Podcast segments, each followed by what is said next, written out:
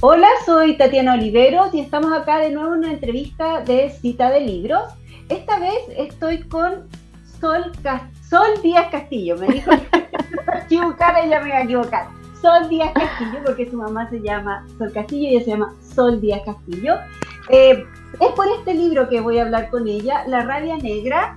Eh, es una especie de novela gráfica eh, muy, muy bonita. A mí me gustó mucho. Quiero, tengo muchas ganas de hablar con ella. A mí me gusta mucho la ilustración, me gusta mucho el trabajo de novelas gráficas y eso. Entonces, creo que es súper importante poder hablar con los autores e indagar en cómo realizan este tipo de trabajo.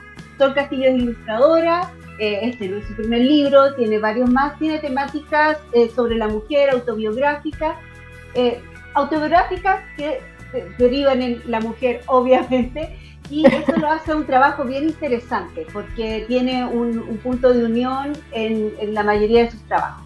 Hola Sol, ¿cómo estás? Bacano. Hola Tatiana, ¿bien y tú? Muy bien también, qué bueno poder hablar contigo.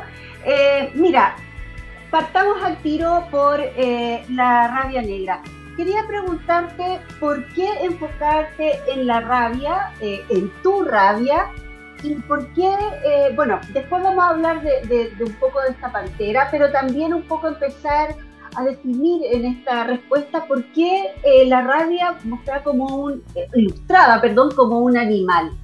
La rabia, ¿por qué enfocarme en la rabia? Porque el libro nace en un momento donde la, donde la rabia, donde la violencia, donde todos estos sentimientos un poco oscuros eh, salieron a la calle. Que eso quiere decir que nace como más o menos post estallido o cuando estábamos medio en estallido y después durante la pandemia. Entonces, creo yo que fue en un momento bien particular porque el estallido era un lugar, un momento que vivimos eh, donde como que salimos todos con mucha rabia a la calle a protestar y nos encontramos en esos lugares y la calle se llenó de, gritos, de gritos de muchos, de gritos tal cual como son los gritos, de rayados en las calles, de bombas, de disparos y todo lo que, lo que ocurrió en esos momentos. Entonces fue un lugar como de desborde emocional, siento yo, para afuera. Y la pandemia fue muy similar, siento yo, pero hacia adentro, ¿cachai? Fue como todos esos lugares, todas esas emociones nos obligaron a guardarlas, a meternos adentro de la casa. Y ahí es donde también pudimos verla, a lo mejor llenarnos de, miedo, oscuridades, ¿cachai? Eh, locura, por supuesto. Entonces un libro que nace en ese lugar. Eh, y por supuesto nace desde yo eh, relacionarme con esos lugares, ¿cachai? Y todo esto conectado con el tema de que, claro, yo vengo hablando de temas femeninos hace mucho tiempo porque me tocó ser mujer en este mundo ahora, es mi experiencia, ¿cachai? Entonces, eh, siento que siempre he trabajado el tema de la mujer y me parece a mí que la rabia es algo que a las mujeres un poco nos cuesta porque nos han despojado de ella, como nos han despojado de tantas otras cosas, como del placer, por ejemplo, que es algo que hablo con otro libro que se llama La zorra y el sapo, como como de, la, como de cómo nos relacionamos con nuestro cuerpo y nuestra imagen, que es la bicharraca, etcétera, o de la perfección que nos obligan y que nos sentimos obligadas siempre a hacer las cosas bien, que es la mujer elegante un poco. Entonces, uní todas estas cosas y, y, empecé a hablar de estas cosas incorrectas que nos han despojado y me tocó ahora más de cerca la rabia.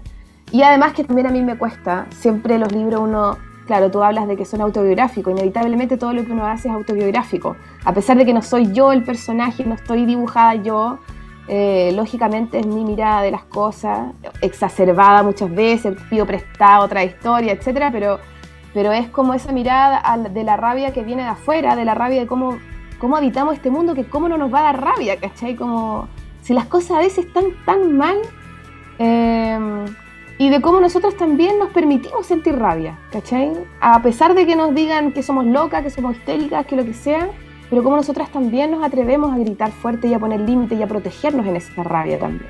Sí, me parece al, leer, al ir avanzando en el libro, precisamente esto que dices de, esa rabia eh, en la mujer eh, escondida y un poco eh, como bloqueada, como tratando siempre de esconderla, de bloquearla, que no aparezca. Tomada muchas veces también. Claro. claro. Eh, y eso, por eso también, eh, bueno, te lo hice en la pregunta anterior, pero ahora quería profundizar en este tema de eh, reflejarlo en un animal, porque me llamó la atención en una imagen muy bonita que está acá, que son las mujeres de mi familia, que vemos que, no sé si se alcanza a ver, pero las, las rabias son distintos animales y eso me pareció súper significativo porque en el fondo eh, el, la rabia en este anima, en esta en la protagonista es una pantera negra, pero en otras mujeres son otros animales. Entonces, claro. ¿por qué es eh, lo reflejaste como un animal? ¿Por qué lo ilustraste como un animal?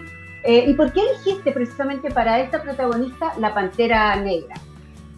Mira, a mí me pasa que, claro, la, la, rabia a mí se me conecta con una cosa muy primitiva y muy intuitiva y a mí me encantan eh, relacionar cosas con los animales por lo mismo, porque son como nuestros lados más salvajes, ¿cachai? Eh, uso harto esa cosa, esa analogía con los animales y, los seres humanos eh, dentro de lo que yo trabajo.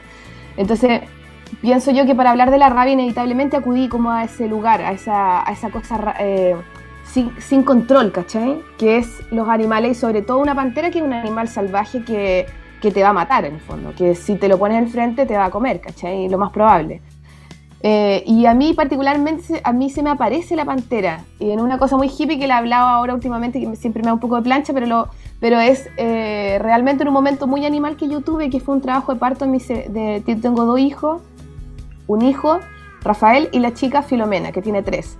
Entonces a mí se me apareció en mi trabajo de parto, que yo tuve los cabros sin anestesia, bien así salvaje. Eh, y en el trabajo parto yo me visualicé como una pantera y vi una pantera. Y yo creo que en esos momentos de, no sé, de, máximos dolores y esos como portales que son, por ejemplo, en este caso un, parto, que podría ser la meditación, que podría ser cuando uno entra en trances con el dibujo, con el arte, con la creación, con drogas incluso, como que son portales donde uno como que de alguna manera como que estás más perceptiva a ciertas cosas. Eso me pasa el rollo yo por lo menos y le di como toda una, como que me como que se me apareció muy significativamente y me enamoré mucho de la pantera y empecé a obsesionarme con la idea de la pantera. Y luego me pidieron un, que a propósito de eso sale el libro, incluso como un, curso en doméstica de hacer un webcómic autobiográfico. Entonces yo uno la imagen de la pantera y con todo lo que estaba viviendo yo por fuera y por dentro, estallido social, pandemia, etc. Y junto las cosas como que se me juntan. Y ahí empiezo a trabajar a esta mujer a la pantera. Y resulta que la pantera igual después yo me puse a buscar simbología de la pantera, eh, significado, y tiene mucha relación y siempre, ha sido bastante utilizada en cosas de protección, como animal de poder, como animal que representa incluso la violencia, ¿cachai? Las panteras negras, grupos que como que es, es algo recurrente. Y ahí uno entra como en la, la magia que es la imagen, que nos conecta con estos inconscientes colectivos, que nos hace como que hay cosas figurar, que típicas, que inconscientemente todos las sabemos. Entonces, a mí se me aparece la, pantera de, esa manera. Y encuentro maravilloso que el libro sirva para jugar, a preguntarse cuál es tu animal. Porque hay distintos tipos de rabia. En este caso, esta rabia es salvaje, que te, que te devora, pero que te seduce. La pantera negra también tiene una cosa bien seductora, bien sexual incluso, ¿cachai? Hay una película muy buena de los 80 que tiene una, una versión anterior incluso, pero de una mujer que incluso cuando, cuando ella siente mucho deseo sexual se transforma en una pantera y devora al hombre, ¿cachai? Como una mujer lobo. Entonces, yo rayé la papa con, el tema de la pantera. Pero hay otras rabias que son silenciosas, pero venenosas, como una rabia que es como una serpiente. Hay otra que a lo mejor se, se maneja en los rincones, como una araña, ¿cachai? Como, o una que grita, que es como un cuervo, ¿cachai? Entonces, hay tantos tipos de rabia como animales pudiesen haber, ¿cachai? me has dicho algunas cosas, pero me gustaría profundizar cómo, cómo eh, fue el encuentro eh, con esta rabia. Em, ¿Qué te diste cuenta de, cómo las mujeres enfrentamos la rabia? ¿Conversaste con otras mujeres a propósito de esto y viste algo en común? ¿Cómo fue el, enfrentar eh, pero a medida del trabajo, y tocando este tema de la rabia y cómo nos relacionamos las mujeres eh, con, esa... Porque quería preguntarte a propósito de algo que leí que decía que la rabia en un hombre es, socialmente mucho más aceptada. Podemos encontrar a veces jefes con rabia que, que explotan y gritan, pero cuando o pasa es permitida y es valorada incluso. Claro, y eh, cuando pasa en una mujer comienzan todas las, etiquetas de histérica, de loca, de que está, de que está, de que está no es la forma, claro, no, la que, ve, lo entendiste mal. Sí, Claro, claro. A veces, claro, a veces se disminuye y se tiende a, decir que la que la persona no, no está pensando bien, o sea, no está, ni siquiera entendió lo que se le estaba diciendo. Entonces, está con la regla. Eso, eso era también, está con la regla, está en superior, está, ahí como claro. inestable, o está con menopausia, o le falta no sé qué. Todas esas cosas que, achacan, que achacan a cuando una mujer se enoja o siente rabia por algo. Entonces quería, a medida que fuiste avanzando, bueno, lo hemos comentado un poco, pero ¿cómo fue ese proceso de irte encontrando con todas estas cosas? ¿Te fue generando rabia a ti? Eh, yo creo que toda esta cosa de las rabias de las mujeres es una cosa de observación, de, de observar hacia afuera y hacia adentro y cómo son mis propias reacciones, porque inevitablemente, claro, todo viene desde un punto de vista. Entonces yo hago este libro y hablo de este tipo de rabia porque a mí me cuesta. Es casi como para decirme, Sol, ¿sabéis qué? Podéis ser mala onda, podéis poner límites, podéis decir que no. Y casi que reencantarme un poco, o sea, como permitírmelo, ¿cachai? Porque yo crecí con una mamá muy, muy así, ah, gritona y que peleaba y siempre se, siempre peleábamos el supermercado y siempre salir con ella era como conflicto, entonces yo como que siempre evado el conflicto, ¿cachai? Pero eso también me quita mi poder, ¿cachai? Porque la rabia también es una protección y muchas veces me he dado cuenta de eso ahora sobre todo, ¿cachai? Que Siempre se nos dice que la violencia es mala, pero la violencia es necesaria en algún punto, ¿cachai? Tenemos que saber ponernos límites y defendernos también de lo que pasa alrededor. E incluso también permitirnos la rabia como seres humanos, ¿cachai? Como esa cosa que a las mujeres no nos permiten la rabia, nos quita un rasgo súper importante, ¿cachai? Eh, de, expresar que algo está mal, ¿cachai? De, de permitir decir, ¿sabéis qué? No quiero, no, no voy a ayudarte ahora, no estoy para ti, estoy para mí ahora, primero yo, ¿cachai? Que es algo que las mujeres no hacemos, ¿cachai? O sea, siempre no te preocupes, yo voy, yo lo arreglo, yo, no, yo me doy una vuelta en el aire y voy igual, ¿cachai? Entonces, estamos tan acostumbradas a, no sé, a, un poco pasarnos a llevar para mantener una armonía, para sostener ciertas, eh, incluso ciertos vínculos, ciertas situaciones, que, que a veces, eh, por eso yo creo que es tan emocionante lo que pasa a los 8M en las calles, porque es, un momento en el que somos nosotras nomás, ¿cachai? Y salimos y gritamos y compartimos y es tan hermoso porque la rabia también tiene un rasgo muy importante que es muy vulnerable, que es muy relacionado con la pena, ¿cachai? Eh, porque también muchas veces nos da miedo decir, ¿sabéis qué? Esto me, no, no, no te lo voy a aguantar más porque me duele, por eso mismo, por aceptar que eso te duele, ¿cachai? Entonces, esos dolores que se comparten, esas vulnerabilidades generan vínculos y nos hacen más fuertes, ¿cachai? Entonces, no sé, me, enamora últimamente ese tema como de, esas contradicciones siempre y de que de la rabia, de, tan poderosa que es, pero al mismo tiempo también viene de un lugar tan vulnerable y cómo conectamos esos lugares, ¿cachai? Entonces creo yo que, que jugando y haciéndonos preguntas, básicamente, porque en el libro yo no, a mí no me interesa decir tu amiga deberías lidiar de esta manera con la rabia. Cada uno verá eh, cómo la vive, cómo la siente y cómo la quiere, no sé, poner en su experiencia de vida, ¿cachai? Eh, pero sí me interesa hacernos preguntas. Yo creo que por eso dibujo, de hecho, porque hay cosas que no me sé explicar con palabras y, y que me sale mejor mirarlas en imágenes, ¿cachai? Sí, eso que dice es súper importante sobre las preguntas, porque bueno, no es un libro de preguntas en ningún caso, pero al ir avanzando... menos de, o sea, menos de respuestas, ¿cachai? Claro, no es, no es de preguntas, pero las preguntas se van generando en cada uno o cada una que lo va leyendo, el libro van generando eh, preguntas con respecto a la propia rabia. A mí me pasó por lo menos a medida que iba avanzando en el libro, eh, iba encontrando muchas cosas en común y también me preguntaba cómo respondía yo a, esa, a, esas cosas, me sentí muy, muy identificada con muchas cosas de lo que aquí estaba. Oye, te quería hacer una, una última pregunta, eh, como para, para, conversar un poco de tu proceso eh, en el desarrollo del libro, pero como tu proceso estético, ¿por qué el, son tres colores? Quería mostrarlo. Eh, amarillo, negro y bueno, el blanco del fondo, pero también incorporado en, en, cada, en cada viñeta. Eh, ahí para que vean un poco cómo está desarrollado el libro. Entonces quería, por la selección de colores, bueno, aparte del blanco del papel, amarillo y negro. ¿Hay una decisión que responde a algo o intuitivamente vas seleccionando Bueno, aquí está los ojos de la pantera también un poco en Que es, la única parte donde aparecen los ojos de la pantera, porque la pantera también es ciega, o sea, no, es ciega. Sí, Me gusta eso también, porque es una pantera que no ve, entonces no juzga de alguna manera, ¿no? Como que no tiene un foco, ¿cachai? Me, me, me, gusta eso. y la decisión de colores, mira, yo... Ahí está la pantera, claro que no se le ven los ojos. Eh, y es un manchón. Bueno, yo, yo soy dibujante, pero yo vengo del diseño. Yo soy diseñadora gráfica, entonces tengo esa, esa, ese foco de cuando, que en el fondo a mí lo que me interesa cuando yo estoy dibujando, que es mi herramienta, pero podría haber sido cualquier otra en el fondo, a mí lo que me interesa es comunicar cosas. Entonces yo estoy bien como, bueno, y en el curso doméstica lo podrán ver, porque ahí es donde explico todas estas cosas de cómo nace este webcomic, pero ahí yo voy como tomando decisiones, ¿cachai? Entonces bajo distintos puntos de vista. Por ejemplo, siempre escojo poco, poco materiales porque a mí me gusta hacer hartas cosas. Entonces me gusta, no me gusta hacer dibujos como con mucho detalle ni nada, sino que me gusta hacer varios dibujos, me gusta harto el boceto, el trabajo como en libreta. Entonces siempre eh, trato de complicarme lo menos posible y escoger como así, de lo menos sacar más, ¿cachai? Entonces escojo poco elemento y en este caso, claro, mi, como las cosas más importantes son que la pantera sea oscura, que sea ciega y que sea un manchón, que no tenga tanto borde.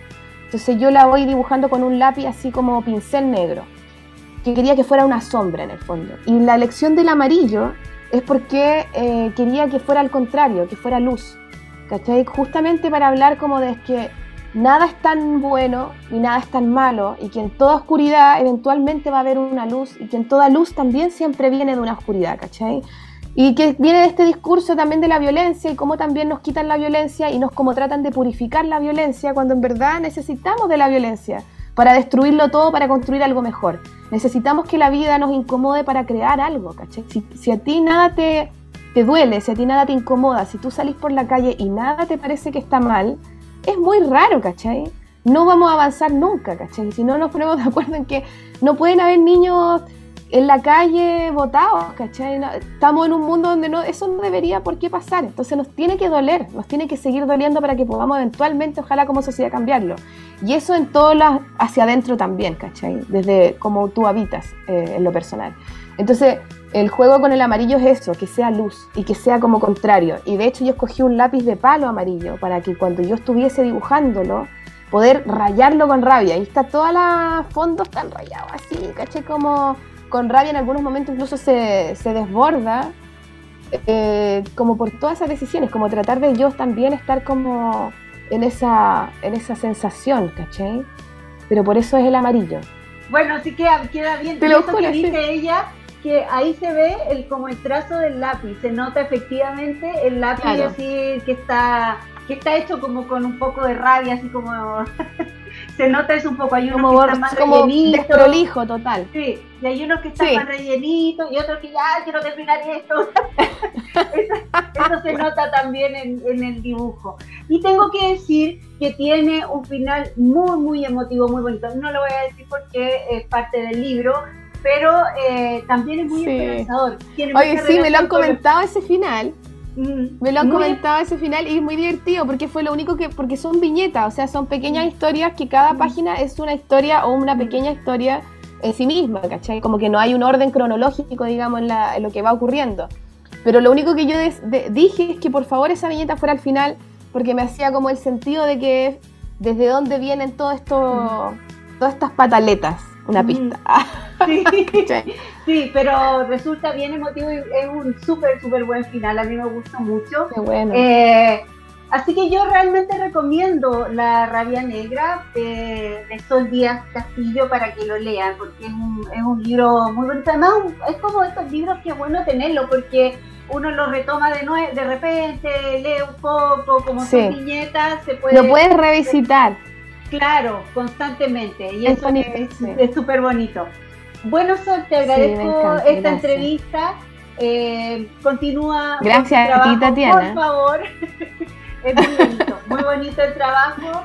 Eh, muchas gracias por, por este libro. Creo que además responde a muchas cosas que tú dijiste durante la entrevista y, y también en esta entrevista se responden muchas cosas que, que, se notan acá. Así que te agradezco nuevamente la entrevista, mucho éxito en tu trabajo y que estés muy bien. Muchas gracias, Tatiana. Larga vida a la historieta y al cómic y a las mujeres creadoras. Larga vida, exactamente. Adiós, que estés muy bien. Un abrazo, Tatiana. Muchas gracias, gracias a ti. Saludos.